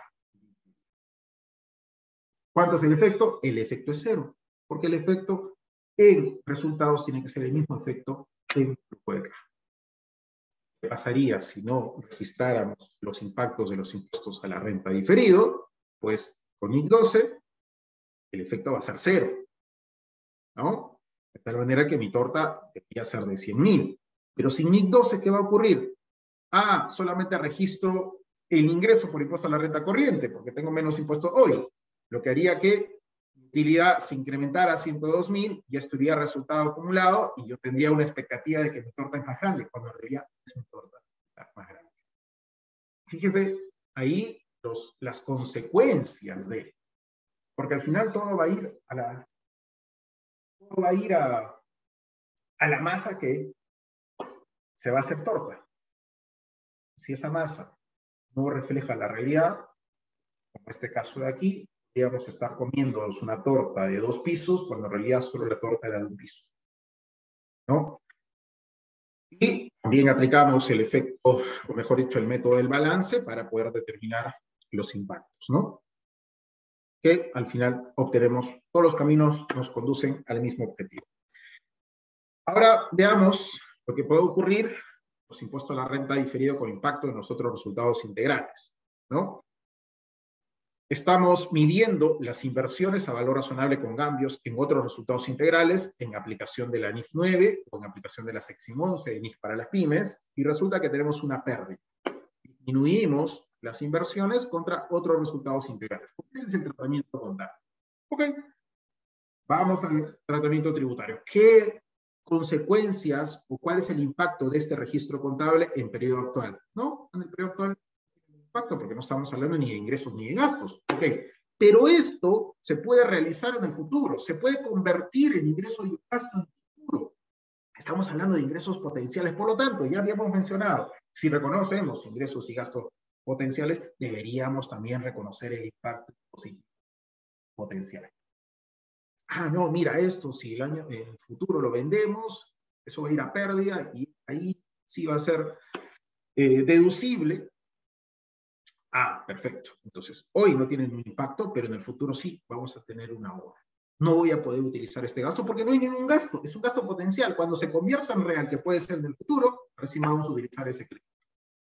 Entonces, fíjense, este registro puede impactar en la DJ de hoy, en este caso no lo afecta, y yo en la CJ del futuro que sí lo afecta. Lo cual haría que, por el lado del impuesto a la renta corriente, no de impacto, como hemos visto, pero lado, por el lado del impuesto a la renta diferido, tenemos un ahorro de 4.130, ¿no? Que lo utilizaremos cuando sea real ese gasto. Ahorita no es real, ahorita es potencial.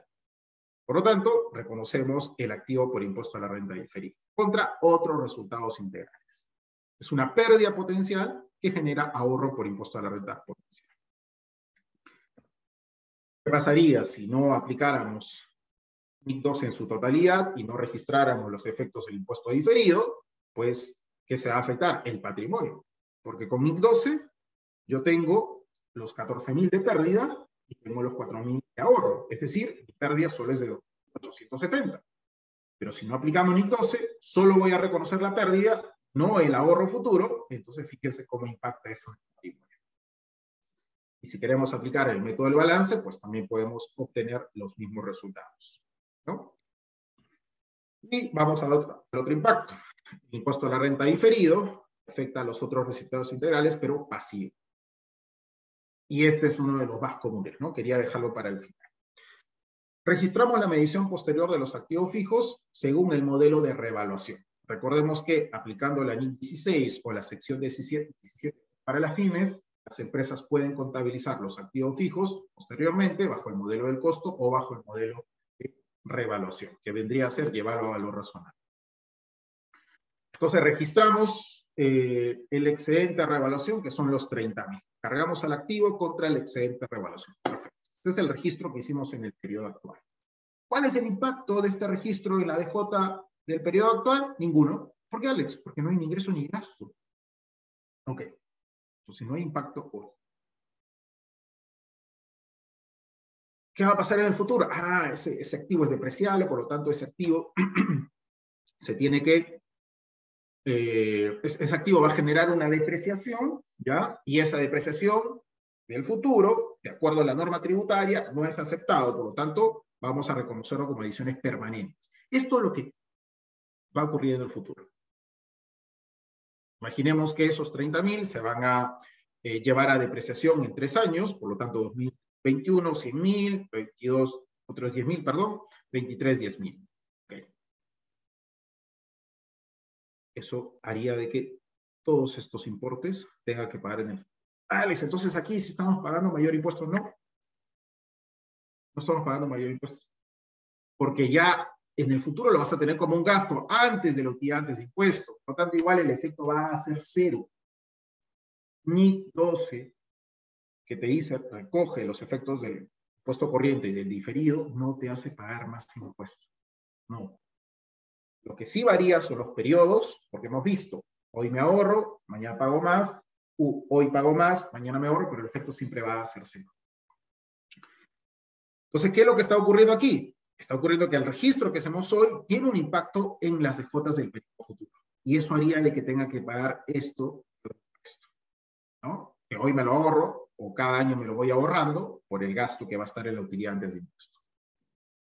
Lo que hace que registre impacto en impuesto de renta corriente, que es cero, no tengo ni impacto, pero tengo que ver en el futuro, oye, voy a tener que reparar ese gasto por depreciación el 2021, el 2022, el 2023, sumo, en la sumo y no saque, tengo ese pasivo por impuesto de la renta diferido de 8.805. ¿Contra qué? Contra otros resultados integrales. ¿Por qué? Porque la depreciación todavía no se ha registrado. Es un gasto potencial. Por eso va en la 56. Otros resultados integrales ganancia potencial, esa es una ganancia potencial que genera gasto por impuesto a la renta potencial. ¿Qué pasaría si no registramos los efectos del impuesto diferido? Pues, oye, con NIC 12 voy a tener la revaluación menos impuesto a la renta, lo que hace que mi efecto neto sea 2150. Pero si no aplico NIC 12 y solo aplico o solo registro el excedente y no registro su impuesto, pues vean el impacto que tenga, que va a tener, perdón, en el patrimonio. Y si aplicamos el método del activo y pasivo o el método del balance, pues vamos a llegar al mismo importe, los 8.850. Y aquí me detengo un poquito solo para darles un tip. Cuando aplicamos el método del activo y pasivo o el método del balance, en el activo, por ejemplo, utilizamos esta formulita. Yo no les he hablado de fórmulas porque las fórmulas ya cuando entendemos la lógica, luego ya metemos la forma para que lo calcule de forma más rápida. En los activos, restamos la base tributaria menos la base contable. Por ejemplo, aquí, base tributaria es 350 y mi base contable es 380, lo que me da una diferencia de menos 30. A este le aplicamos el impuesto y como me sale negativo, le ponemos pasivo. Si aplicando la formulita nos hubiera salido positivo, entonces sería activo por impuesto a la renta diferida. Por eso les digo, ya entendiendo la lógica, luego ya en nuestra hoja de trabajo, dependiendo del signo, positivo o negativo, tendremos activo o pasivo por impuesto a la renta diferida respectivamente. Entonces, hasta aquí hemos, eh, si no se, Robert nos dice, si no se le hace el registro de provisión proyectado, se incumple alguna norma. Lo que pasa es que, Robert, recuerda que nosotros eh, presentamos estados financieros intermedios, mensuales, bimensuales, trimestrales, semestrales. Entonces, mostrar un estado financiero de enero de marzo, de junio, sin un impuesto a la renta, entonces no refleja la realidad, ¿no? Eh, ¿Se incumple alguna norma? A ver, si, nos auditan nuestros estados financieros, eh, podría ser una observación de control interno porque no está reflejando los efectos en cada uno de los periodos. Pero al final te auditan el año, ¿no? Así que más de una observación de control interno no podría haber. Si tú presentas información, ya como por ejemplo las empresas que están en la SMB trimestralmente, no tienes un impuesto a la renta, entonces ahí no estás aplicando NIC 34, por ejemplo. Porque NIC 34 te dice recoge todos los efectos, tu mayor estimación. Entonces ese sería, ese sería el lineamiento por ese lado. Bien, y vamos a culminar con la parte de CINIS 23, tratamientos tributarios inciertos. Como les había mencionado, esta es una, es una interpretación, es una aclaración que entró en vigencia el año 2019. ¿ya? Eh, todo lo que tenga que ver con eh, temas inciertos, ¿ya? Son abordados por un lado por la NIC 37, pero todo lo que tenga que ver con temas inciertos en el mundo tributario, hoy en día ya son abordados por la CINIC 23, ¿ya? Resulta que, como lo habíamos mencionado en, la, en el alcance del año 12, es hablar de impuesto a la renta, es hablar de interpretaciones, es hablar de aplicación de nuestro juicio, juicio de la gerencia con el apoyo de sus asesores, por ejemplo, ¿no? Y es que existe, eh, puede que, no quiero decir que las reglas de juego o las normas tributarias no sean claras, sino que al final se presentan muchas posiciones a nivel de interpretación, ¿no? Está la misma norma, están los reglamentos, están los informes de la Administración Tributaria, están las sentencias del Tribunal Constitucional, están las contingencias por sector de negocios, están los pronunciamientos de la misma administración, etc. Entonces, todo ello al final utilizamos, tomamos en cuenta, damos lectura, evaluamos, analizamos para establecer una posición. La entidad finalmente tiene una posición frente a un tratamiento tributario y la administración tributaria puede tener otra posición. ¿no? Entonces, eso es lo que da lugar a cómo reconocemos esos tratamientos tributarios inciertos, esos tratamientos en los que yo no estoy seguro si es, es el mismo idioma que va a hablar luego la administración tributaria. Entonces, oye, si yo si yo, por ejemplo, tengo un gasto que tengo que evaluar en la determinación del impuesto a la renta y no estoy seguro si me lo va a aceptar o no me lo va a aceptar la administración tributaria, ahí yo voy a asumir una posición. No es clara la norma tributaria, sí es deducible. ¿Tienes seguridad de que la administración tributaria no te lo va a objetar? No, tengo 90% de seguridad de que la sociedad también me va a decir que es deducible. Perfecto, entonces ahí no hay ninguna, ninguna provisión que hacer porque está seguro de que si vienes una te va a aceptar ese gasto como deducible. Si resulta que hay 60% de probabilidades de que a lo mejor me observe la SUNA, es decir, que para mí es deducible, pero, pero que para mi administración tributaria no va a ser deducible, si tú ya, ya tienes la seguridad, es un tratamiento tributario incierto. O sea, tú ya mismo sabes que te van a observar, entonces lo que debiste o debieras hacer es prepararlo. Pero muchas veces ocurre que nos hacemos, como se dice, los machitos, dicen, no, Polo no va como deducible. Ya cuando nos observe la administración tributaria, pues ya se verá. Ahí está finalmente una de, los, eh, de las grandes ausencias en la aplicación de las Es que sabiendo que esa posición que tú estás asumiendo no va a ser la misma posición de la administración tributaria, si es en el ejemplito que veíamos, teniéndolo como gasto deducible. ¿no?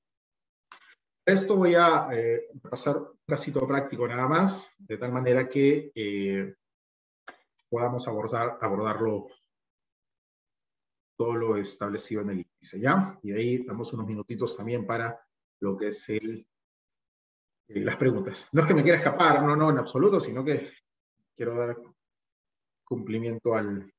Acá está. Quiero dar cumplimiento al tiempo y poder absorber las preguntas que hay, ¿no? Bien. Me voy a ir acá, frente a estos escenarios que, que explican de una mejor manera la aplicación de esta interpretación. ¿ya? A ver, respondiendo a la Roel, dice, si se cumple mensual sin el registro proyectado anual al inicio del periodo, no habría problema entonces. Claro, Roel, tú proyectas tu impuesto a la renta anual y vas registrando un doceavo cada mes, ¿no? O si trimestral, un, unos, uno sobre cuatro, ¿no? Cada, cada mes, un cuarto, cada, cada, cada trimestre, ¿no? Bien, a ver, escenario uno. El año 2016 yo registro un gasto y no había duda respecto al tratamiento de que se le daba el gasto. No había duda. La probabilidad de que sea reparable era remota, 10%. La probabilidad de que sea aceptado es de un 90%. Perfecto, entonces no tengo nada que reparar la DJ. Me quedo tranquilo, no tengo nada más que añadir al impuesto a la renta del año. ¿Ya? Por supuesto que sí, vamos a convertir el material que estamos mostrando, Robert, ¿ya? Sin ningún problema. Bien. Escenario 2. Año 2016, registramos el gasto. ¿Ok? Registramos el gasto.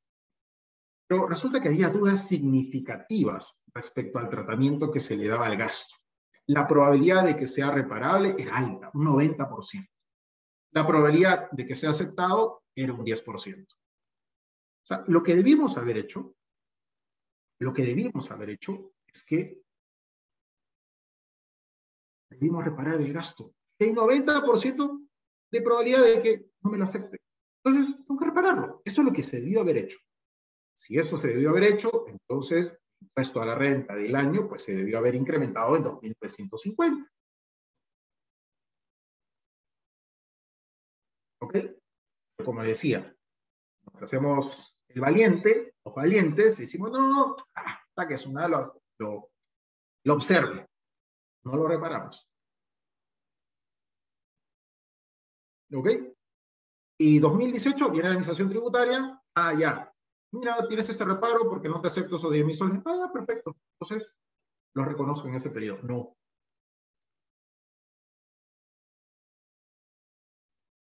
Porque lo que se debió haber hecho es ser sincero y decir, ok, sí, pues, me lo van a reparar. Debía haber registrado el gasto y el impuesto en ese periodo y no esperar a que me fiscalice. En la práctica, eh, ya, ya vamos a ver, pues, finalmente qué es lo que ocurre, ¿no? No, pero quiero un ahorro, ¿no? La CINI 23 eh, nos exhorta a que cumplamos nuestro código de ética, ¿no? Pues acá, hay que ser sinceros. Si sabemos que las probabilidades son altas de que nos van a reparar, pues es prácticamente un reparo. ¿No?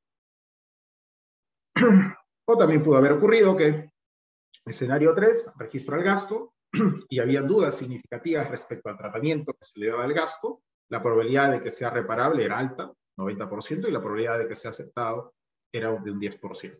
¿no? ¿Cuál es el otro escenario? Pues que las empresas no lo afectaban en la determinación del impuesto a la renta, pero sí aplicaba la NIN 37 y decía, oye, hay grandes probabilidades de que venga la administración tributaria y me eh, observe este gasto. Ah, entonces pues aplicamos NIN 37 y la 37 me habla de provisiones en general, ¿no? No descartaba la, la, provisión por impuesto a la renta para estos casos, sino provisiones en general, ¿no? cuando hay contingencias, me refiero, o cuando hay dudas, y pues reconocíamos como provisión. Bueno, aquí no estábamos tan graves porque ya teníamos el gasto, ¿no? Lo único que habría que cambiarle es por gasto por impuesto e impuesto por pagar y no eh, cara gasto por, por algunas empresas aplicaban o interpretaban de esta forma con la aplicación de la NIN 37, lo cual tenías el gasto, tenías el pasivo, ¿no? Lo único que cambias nada más eh, la nomenclatura, ¿no? Los, elementos. Acá es gasto por impuesto, impuesto por pagar, y acá un gasto por provisiones y provisiones.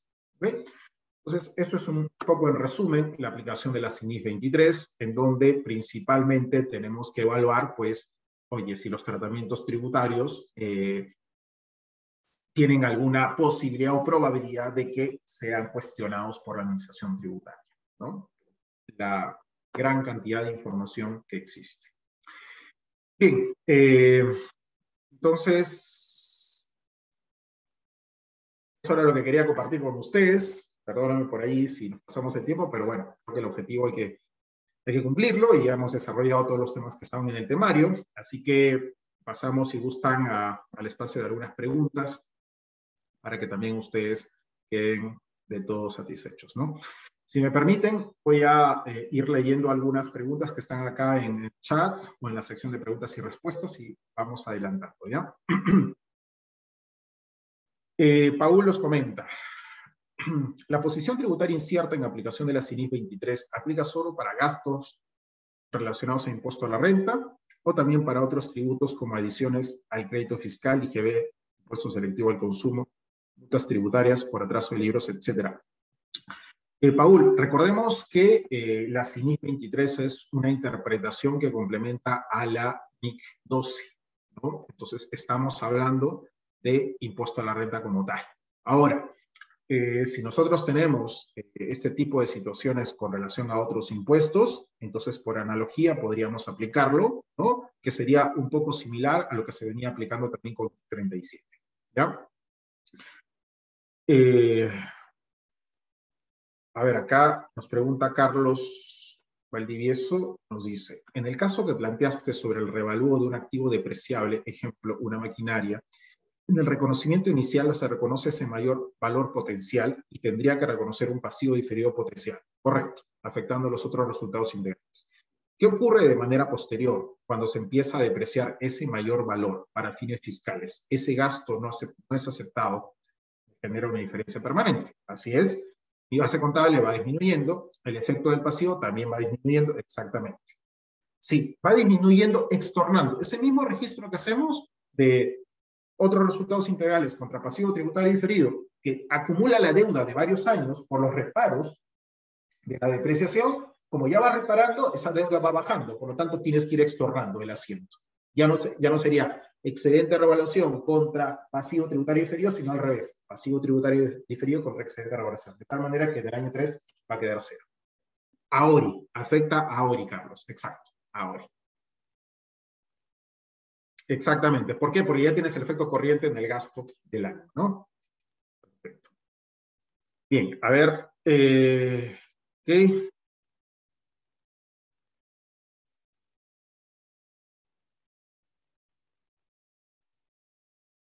Ya respondimos las preguntas que están en la sección de preguntas y respuestas. Y Victoria nos comenta, se compró un activo nuevo, pero no se, utilizó dos años y al tercer año se usó. Pregunta, ¿por los dos años se deprecia o desvaloriza y aplica renta y frío por esos dos años? Eh, ¿Qué tipo de activo es Victoria? ¿Ya? Eh, ya, imaginemos que es un terreno, ¿ya? terreno no se deprecia, ¿ya? no se utilizó en dos años y el tercer año se usó. La pregunta es, ¿para qué se, va, para qué se iba a destinar? ¿O para qué se terminó finalmente utilizando?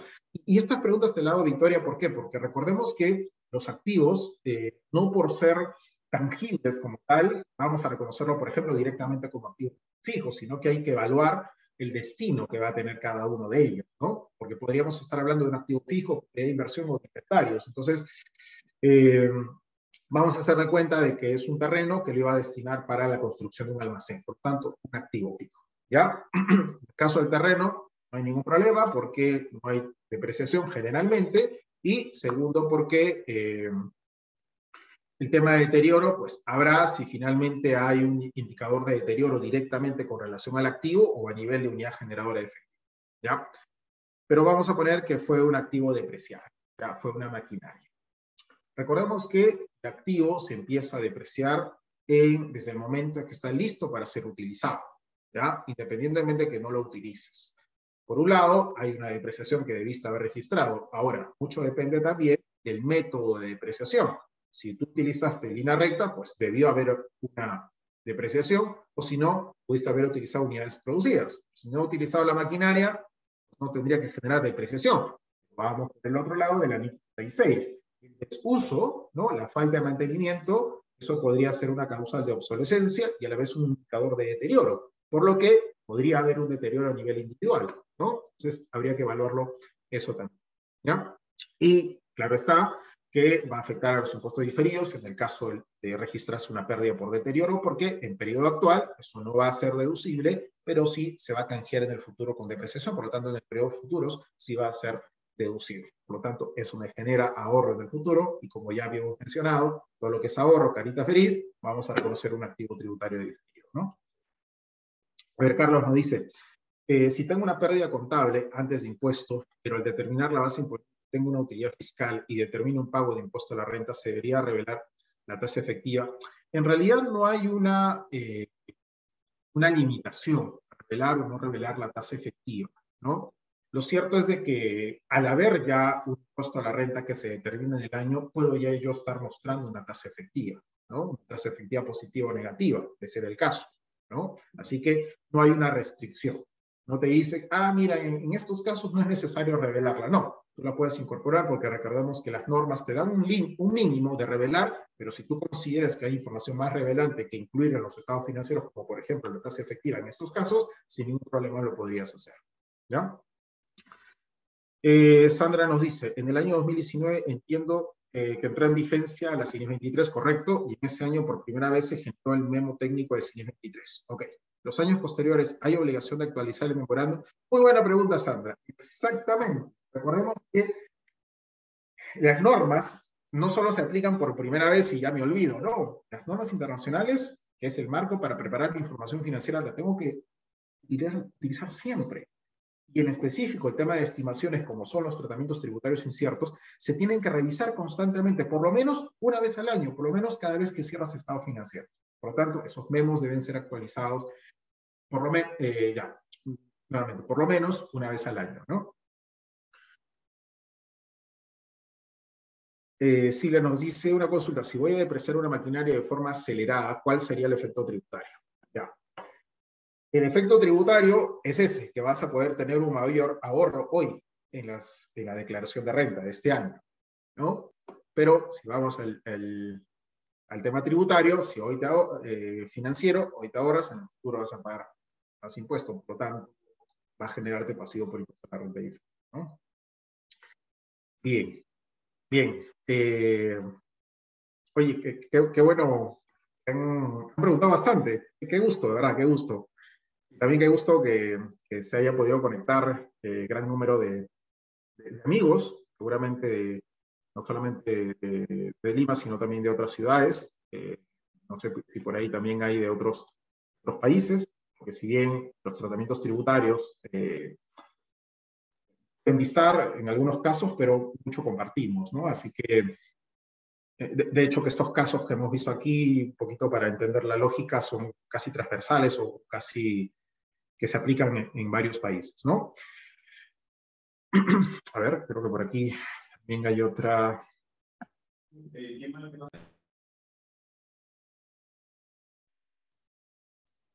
Dice, si determino que mi autoridad fiscal no es la SUNA, sino la fiscal, podría considerar no reconocer ningún pasivo por posición incierta. Fíjense que eh, se tiene que evaluar desde el inicio hasta qué instancia vamos a ir, ¿no? Por lo tanto, eh, algunas empresas pues se quedan en instancia únicamente reclama SUNA, ¿no? Porque, bueno, todo eso implica también una, eh, inversión de tiempo y, inversión económica también. Entonces, eso es lo que hay que analizar desde el inicio. Y siempre termina siendo una estimación, ¿no? ¿Hasta dónde va a, llegar mi lucha? ¿No? entonces tengo que ponerme los zapatos ya del Tribunal Fiscal o tengo que ponerme los zapatos del Poder Judicial, de ser el caso. Entonces, es una estimación que también tenemos, tenemos que hacer al inicio, Carlos, ¿no? ¿Qué operaciones tengo que analizar por CINIS 23, Sandra? En realidad, todos tus tratamientos tributarios. No hay una, no hay una relación como tal. Lo que sí te aconsejo aquí, Sandra, es que se tome cuáles son esas eh, controversias que generalmente hay por sector, de tal manera que eso te ayuda a poder eh, ir haciendo un checklist de cuáles podrían ser esas situaciones en donde eh, tú hables un idioma y la administración tributaria podría hablar otro idioma. ¿no? Martín nos dice, existen activos menores y gastos menores, pero son diferencias temporales que luego se hacen temporarias, ¿no? Sea cual sea el importe. ¿A partir de qué importe sugiere diferir? Mira, lo que te recomiendo, Martín, es que determinemos materialidad, ¿no? ¿Cuál es la materialidad? ¿Qué es lo que me hace y no me hace cosquillas a mis estados financieros? ¿no? Como tú mencionas, oye, tengo un gasto menor, ya, pero eso me genera impuesto diferido, pero ¿cuánto es el impacto? Tanto. ¿Me mueve o no me mueve la aguja del estado de resultados? ¿Me mueve o no me mueve la aguja del activo y pasivo? No. Por lo tanto, ¿para qué nos vamos a esforzar tanto? ¿no? si al final no tenemos tanto beneficio. Y, ya las NIF están recogiendo poco a poco lo que en NIF para las pymes es un pilar, que viene a ser esfuerzo y costo desproporcionado. Oye, mira, eh, incluso eh, traer a más gente para analizar este caso, cuando en realidad el impacto es muy insignificante. Entonces, oye, ¿para qué vamos a invertir, no? Porque porque el esfuerzo y costo es desproporcionado a, a los beneficios que vamos a obtener. Por lo tanto, la recomendación es que determines tu materialidad y con base a eso te puedas mover, ¿no? De tal manera que nos orientemos en aquellas transacciones que sean relevantes, que sean importantes, ¿no? Bien, perfecto. Entonces, eh, Muchísimas gracias, Alex. Sí. muchísimas gracias Alex por tremenda exposición. De hecho, comentarte que como decías, eh, nos acompaña también gente de fuera, nos acompaña gente de Venezuela, vi también de Colombia, de Chile, varios compatriotas por, por Latinoamérica. Y también comentarte que esto, esta es una de las charlas magistrales gratuitas que hemos tenido el año es una de, de, de, las que hemos tenido más participantes. De hecho, es una de, la, de, estas, de estas charlas que hemos tenido más participantes. Así que muchísimas gracias, Alex, por, por este acompañamiento. Sabemos que todos los participantes valoran demasiado el contenido que han recibido hoy día y también a ti como docente. Entonces, esperemos contar con, una, con tu participación eh, en otras ediciones que en verdad nos ha encantado. Muchísimas gracias. No sé si tienes algunas palabras de, de despedir y de agradecimiento. Claro que sí. No, gracias, Joana, por, por la presentación y el cierre. Eh, bastante contento de poder participar con la Escuela de Negocios de Quantum, ¿no? liderada por la gran maestra, y acá le saludo también a, Marisol Ayanca por el benemérito este año. Y, también eh, bastante contento por la convocatoria que tú bien mencionabas, de, de, los colegas tanto locales que se encuentran en otros países y, e invitarlos, ¿no? Invitarlos a que puedan apostar por esta oferta académica que, que, que, que está en el mercado, que es Quantum Escuela de Negocios, y quizá más adelante también nos podamos ver nuevamente, ¿no? Así que muchas gracias, que tengan un buen día, buen fin de semana también.